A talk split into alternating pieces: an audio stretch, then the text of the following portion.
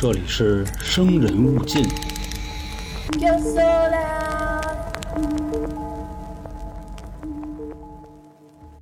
今天给各位带来的这个案子啊，发生于二零一二年的墨西哥，讲的呢是一个女孩被当地黑帮绑架的故事。而在这个案子里边啊，有凶手，有被害人，就是没有警察。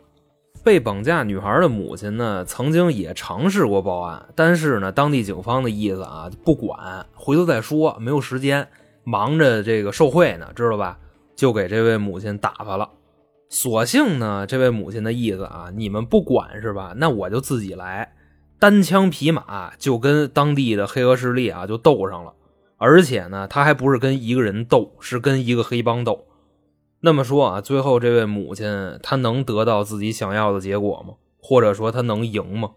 到底啊是把绑架她女儿的这些人全都弄死，还是被这个黑帮里的人弄死呢？且听咱们今天的故事。朋友们，大家好啊！欢迎来到由春姐为您带来的《生人勿近》，我是咱们的杀人放火讲女儿老杭。首先呢，先给各位介绍一下这个故事的背景。这件事儿啊，发生的位置在墨西哥的圣费尔南多。反正一听是墨西哥啊，各位就应该能明白，一个大毒枭辈出的地方啊，那边的治安能到一什么地步？而且呢，这个地方啊，还跟美国的德克萨斯州接壤，还属于两国交界处。所以呢，这是一个标标准准的三不管地带。反正说啊，你要是一个普通老百姓啊，你生活在这儿会是一种什么体验呢？就比方说，你上街，街上的这个建筑物啊、小平房什么的，上边都是那种花花绿绿的涂鸦，那有很多这种帮派的标志。那意思啊，就是这片地方它是哪个帮派的活动区域，就都给你画墙上了。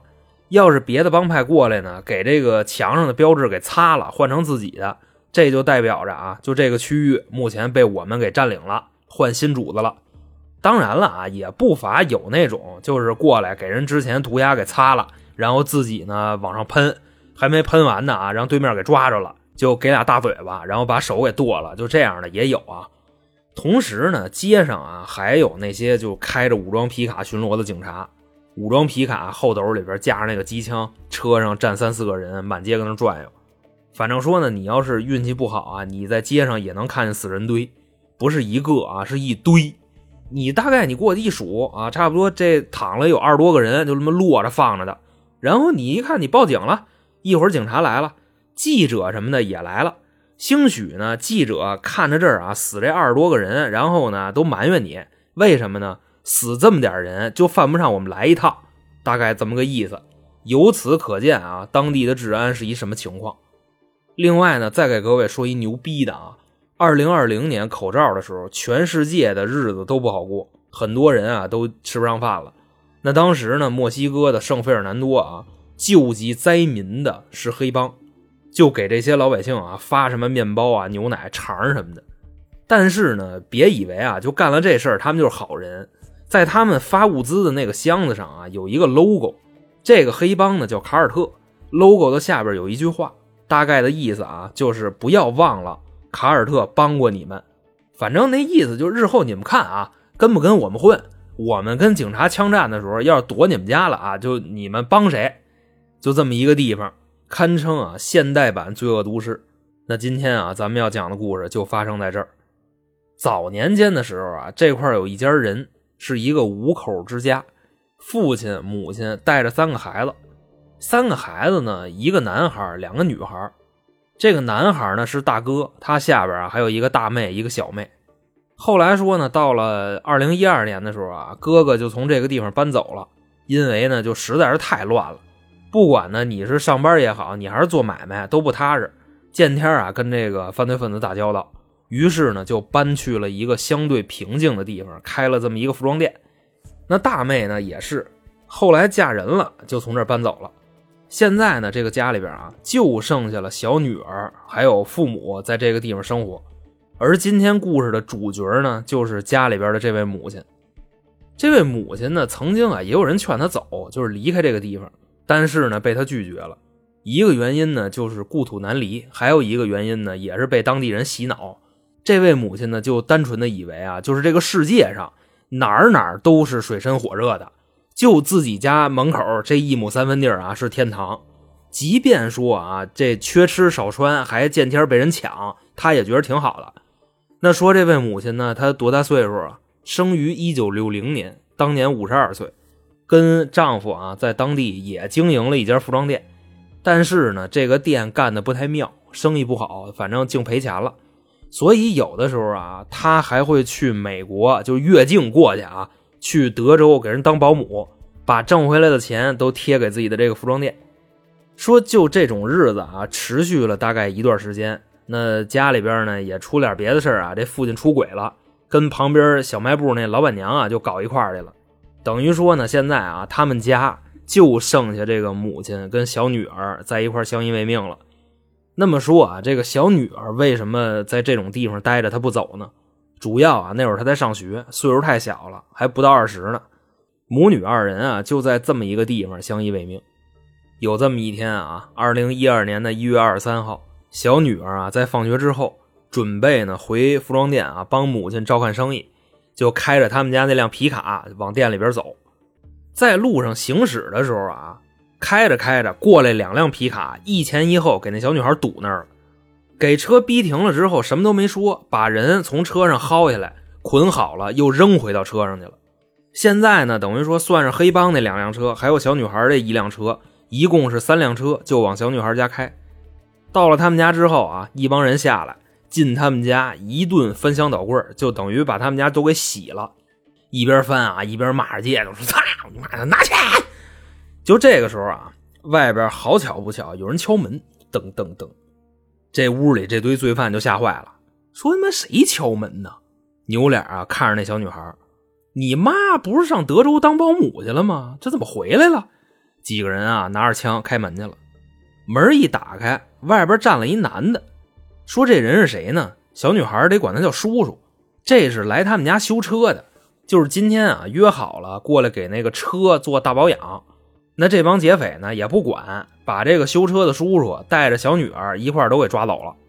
等后来呢，母亲在德州当完保姆，伺候完人，就回到了自己服装店，发现啊小女儿不在，回家一看呢也不在。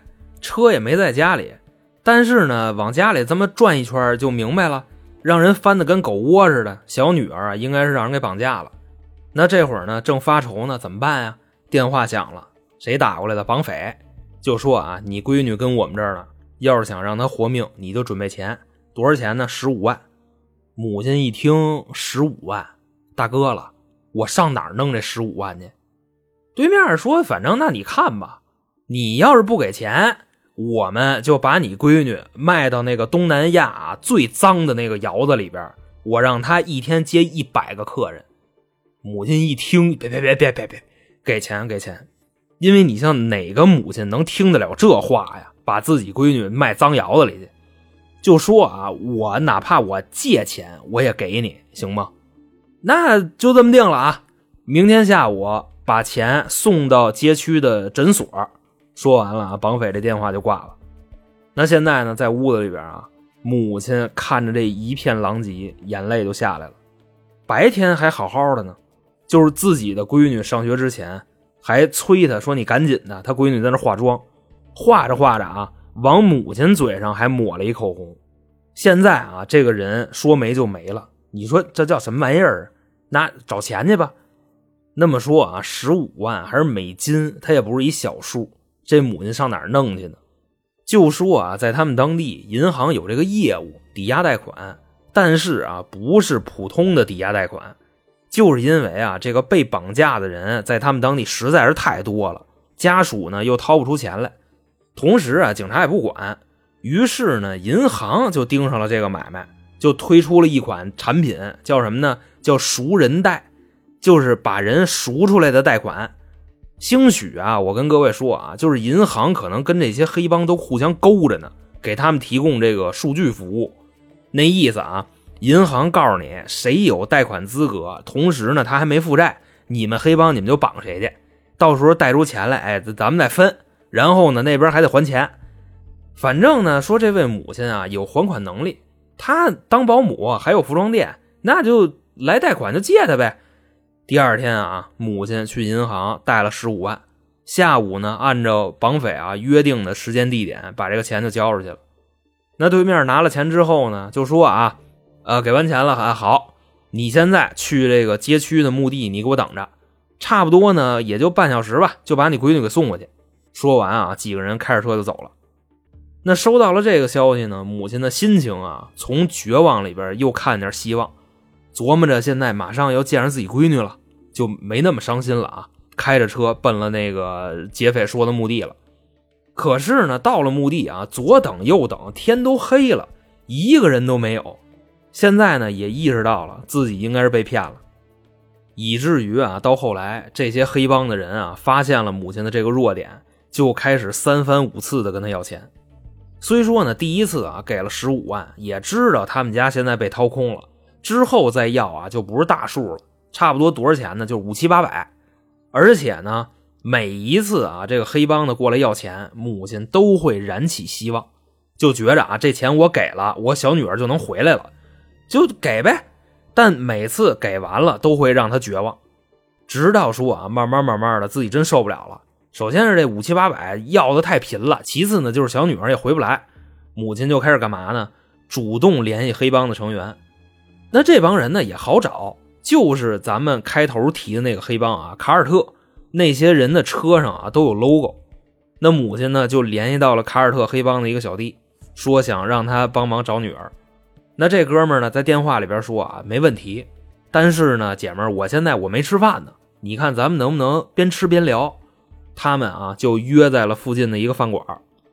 挂了电话之后啊，母亲就赶过去了。过去干嘛呢？坐那个屋里边，点好了菜，一共点了三份。那人说还带一哥们过来，就坐那儿等着。一会儿呢，进来俩人，坐他对面了。第一句话啊，说：“这位女士，你跟前的这份饭你不吃了是吧？那我得着了啊。就一共啊，仨人点了三份啊，一人一份嘛。”对面进来那俩，直接给母亲手里那份抢走了，就叭叭跟那吃。你按理说呢，这黑帮的贩毒的应该挺有钱的呀，怎么就这么点起子呀？那么说啊，眼前的这俩人啊，就这俩小混子，长什么模样呢？杆瘦杆瘦的，属于啊墨西哥精神小伙，岁数呢也不大，十八九二十出头吧，反正看着挺社会。他们一边跟那吃，母亲呢一边的求他们。就说大哥了，把我闺女放回来吧，已经给过好几次钱了，就我这么配合，你们行行好成吗？别再耍我了。那对面呢？俩人一听说那个你闺女叫什么呀？母亲说叫凯伦。当时俩人一分析说我们这没这人呀，兴许是不是哪儿出错了？这么着啊，你给我拿两千块钱，我帮你找去，找着了咱再说，成吗？母亲说：“那行吧，那你帮我啊，就又给了两千。等到散伙的时候啊，母亲就听见对面那个带头的啊，他腰里边别了一个对讲机，那对讲机嘎嘎跟那响，就听见了他的名字。这小子啊叫萨马。那后来说呢，萨马拿了钱找不着人了，打电话也不接了。母亲呢又一次被骗了。这次之后啊，就还会有一些勒索电话陆陆续续打进来。”反正要的也不多，都五七八百的。不过现在啊，母亲已经不再理会这些电话了。那差不多呢，又过了几个礼拜，母亲也从这个地方搬走了，搬到了另一个城市，跟自己的大女儿一起住。现在呢，也是觉着啊，就是自己的小女儿一丁点戏都没有了。但是呢，经过了一段时间的生活，大女儿发现了一个问题，什么问题呢？就感觉母亲啊，好像变了一个人。之前啊，母亲是一什么人呢？特别的温和，甚至还有点软弱。直到说啊，那天早上起来，母亲起床之后啊，说话的语气都变了，眼神也变了。之前啊，只要说一提到小女儿啊，母亲就会掉眼泪，就呜呜的哭。这次呢，母亲啊，特别特别的平静啊，对这个大女儿说：“说小女儿啊，你妹妹应该是回不来了，现在估计已经死了。”至于说啊，那些绑走小女儿的人，我会一个一个把他们揪出来，让他们付出代价。那当时呢，母亲在说这句话的时候啊，大女儿惊了，说母亲在之前啊，这个表达的时候，向来都是哭哭啼啼的，从来没这么坚定过。而且呢，现在感觉啊，她的眼神里边有杀气。反正大女儿都劝他们说，要不就算了吧，咱们斗不过他们。母亲呢就说：“除非我死了，要不这事儿就没完。警察不是不管吗？那我就自己来。”于是啊，就现在这个调查，英雄母亲的复仇拉开序幕了。首先呢，第一个消息，这个母亲啊找到了之前小女儿被绑架当天啊一块绑走的那个修车叔叔，就是上他们家约好了做保养那个。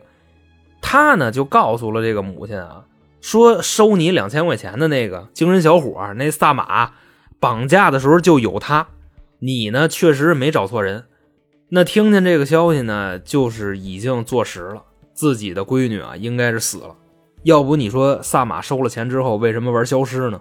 如果女儿还活着，要不就是接着要钱，要不就是放人，这才对嘛。所以呢，现在的突破口就是要找着这人。那怎么找呢？母亲啊，把目光投向了社交软件脸书，因为他们当地啊年轻人都玩这个。直到啊有一天，母亲在那上面看见了一张照片。直接就认出来了，这就是萨马，墨西哥精神小伙啊，特别有辨识度。而这张照片呢，萨马旁边还站了一个女的，这个女的啊，穿了一身工作服。后来呢，经过这个母亲的分析啊，比对，这身衣服是他们当地一家冰激凌店的制服。直接啊，开车就过去了，两个多小时。那去之前呢，母亲为了防止萨马认出自己啊，还把头发给剪了，染成了红色。就这么着啊，一直在那个冰激凌店门口蹲了好几个星期，同时呢，还去附近的社区里边啊，搞清楚了这个萨马住哪儿，他的资料。那等到收集到了这些信息，就比如说什么时间啊，他会在哪儿，他们家跟哪儿，家里都有谁，武器藏哪儿了，这些都摸清楚了啊，母亲开始寻求警方的帮助。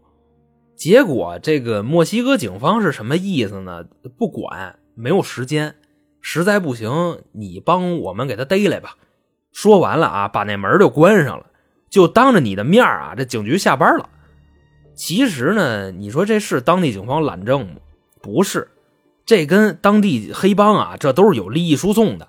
就你一听啊，你报案好吧？你哪帮派的？哦，卡尔特的那不行，因为什么呢？这都是好兄弟。但是呢，也由于啊这个母亲的执着，最终啊在他们那个警局还真找着了一个警察愿意帮他。这个警察非常有正义感。那这大哥是什么意思呢？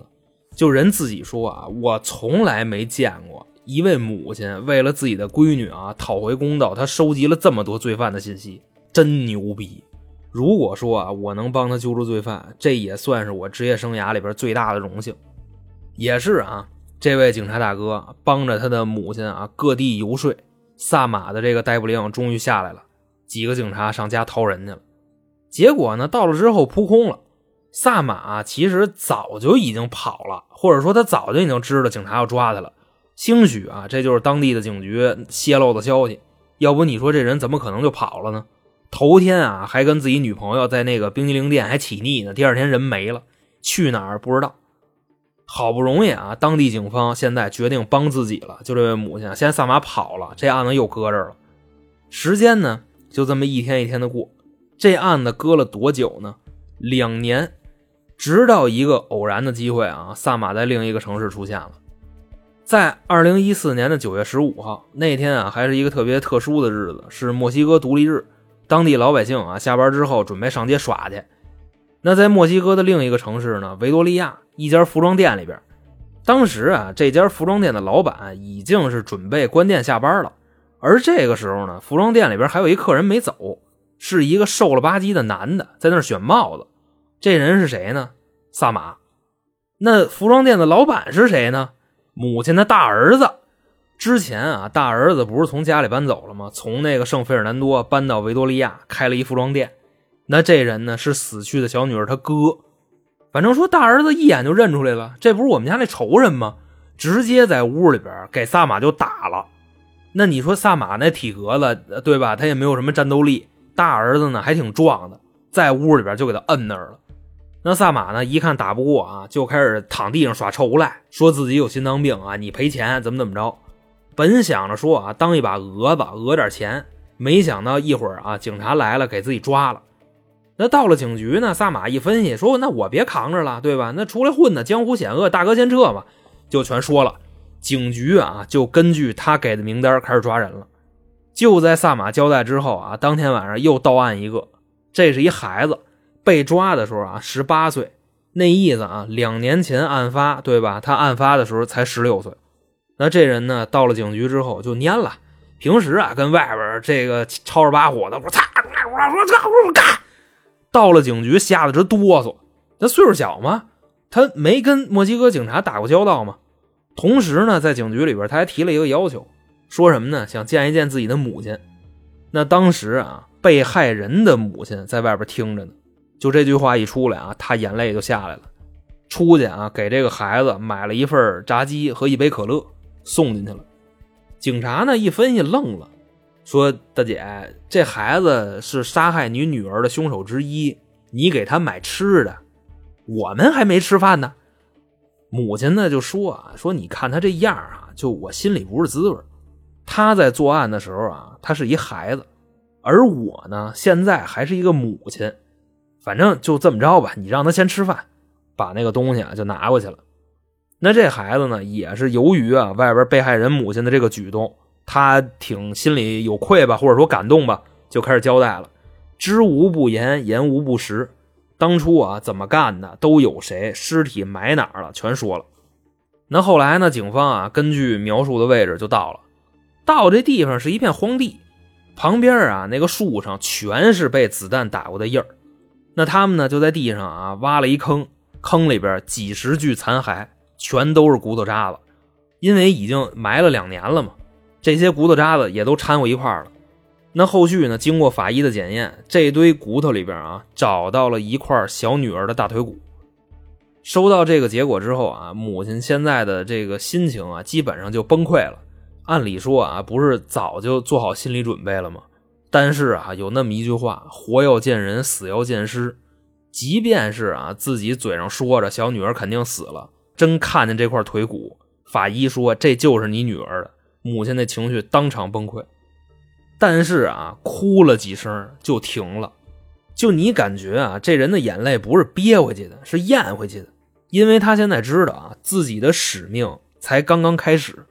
杀自己女儿的凶手一半都没到呢，还得接着找。那从警局回来的路上啊，母亲跟大女儿路过了一家烤肉店，当时呢，两个人也是忙活了半天了，饿了就进去吃饭去了。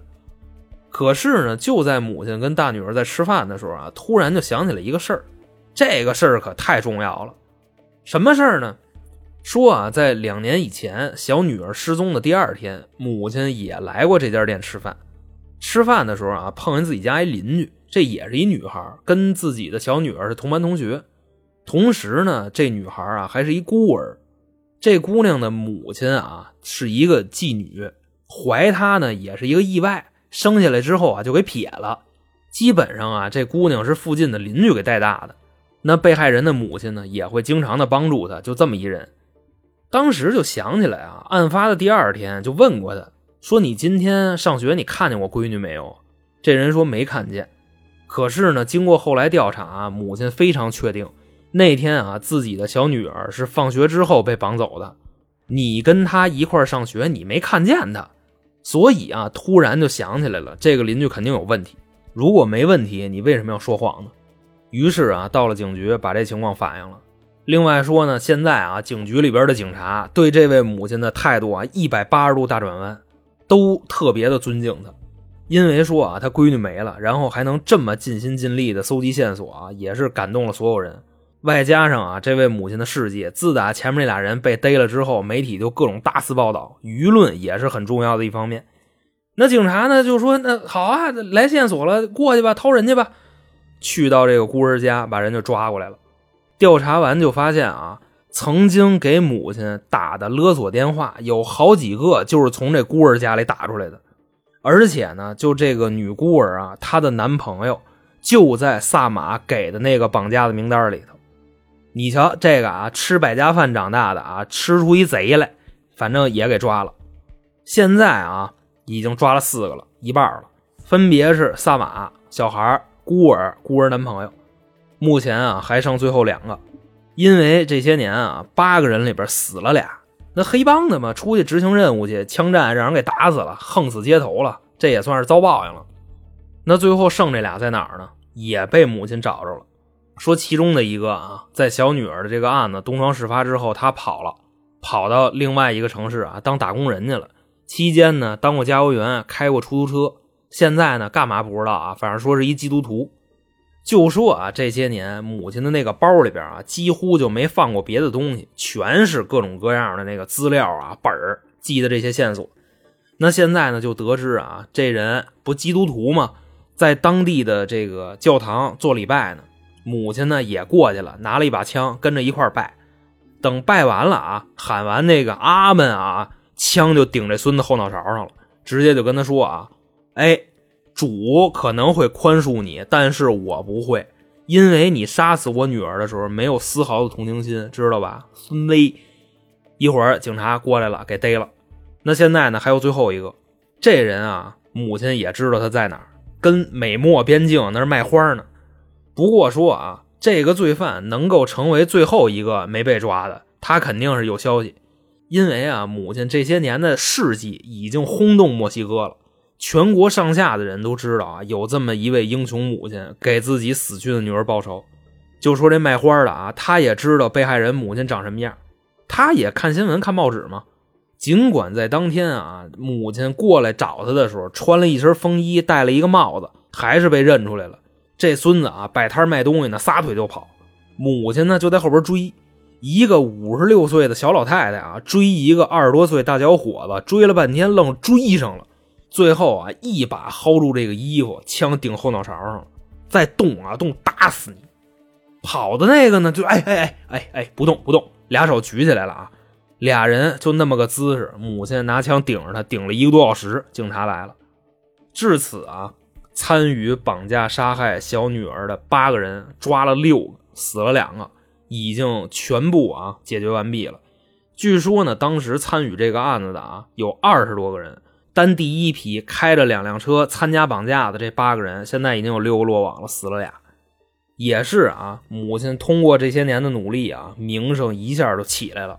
这也是墨西哥啊之前从来没有过的先例。